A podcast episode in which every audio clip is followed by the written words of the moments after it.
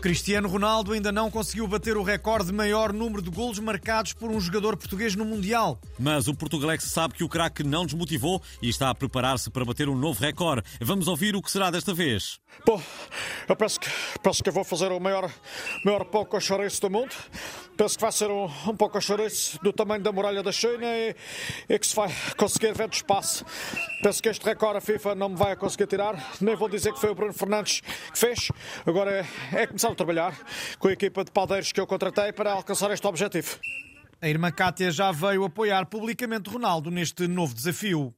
Eu tenho a certeza que o meu mano vai conseguir e quem disser que não é porque é um invejoso, cobarde e mal amado. Como eu escrevi no Insta, sempre foi tu e sempre será só tu. E os pecadores, os inimigos, os jogadores que não construíram um terço do que tu construíste são as pedras. E foi com essas mesmas pedras que foi construído tudo. A Porto Editora já abriu as votações para a eleição da palavra do ano e entre as candidatas surgem palavras como ciberataque, abusos ou nuclear. O Portugalex resolveu juntar-se a esta iniciativa, colocando uma questão aos nossos ouvintes que podem começar a ligar a partir deste momento. E o primeiro ouvinte em linha é o comentador José Milhazes, que nos fala a partir do restaurante russo A Parreirinha do Putin. Alô, Zé? Alô, a mim parece-me evidente que a palavra do ano é aquela por onde os jovens russos mandaram a guerra. E que, o, e que o Cristiano Ronaldo usou quando saiu do campo no jogo contra a Coreia. Quando disse: Estás com uma pressa. Ah, do-" já percebemos, Zé, já percebemos, não vale a pena dizeres. Muito obrigado pela participação. Vocês também estão com uma pressa do, do catano para me tirar do ar.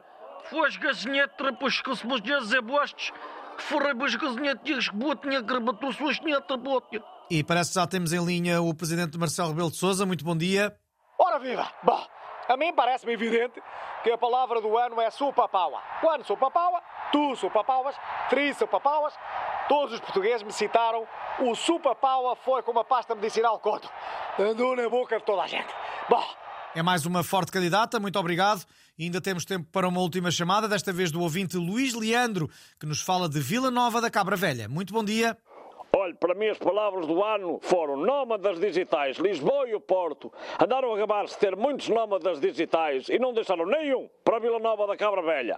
Somos sempre os últimos a receber o progresso. Fomos os últimos a ter drogados, homossexuais, intolerantes ao glúten, enfim, é uma vergonha. É bem verdade, muito obrigado por ter ligado.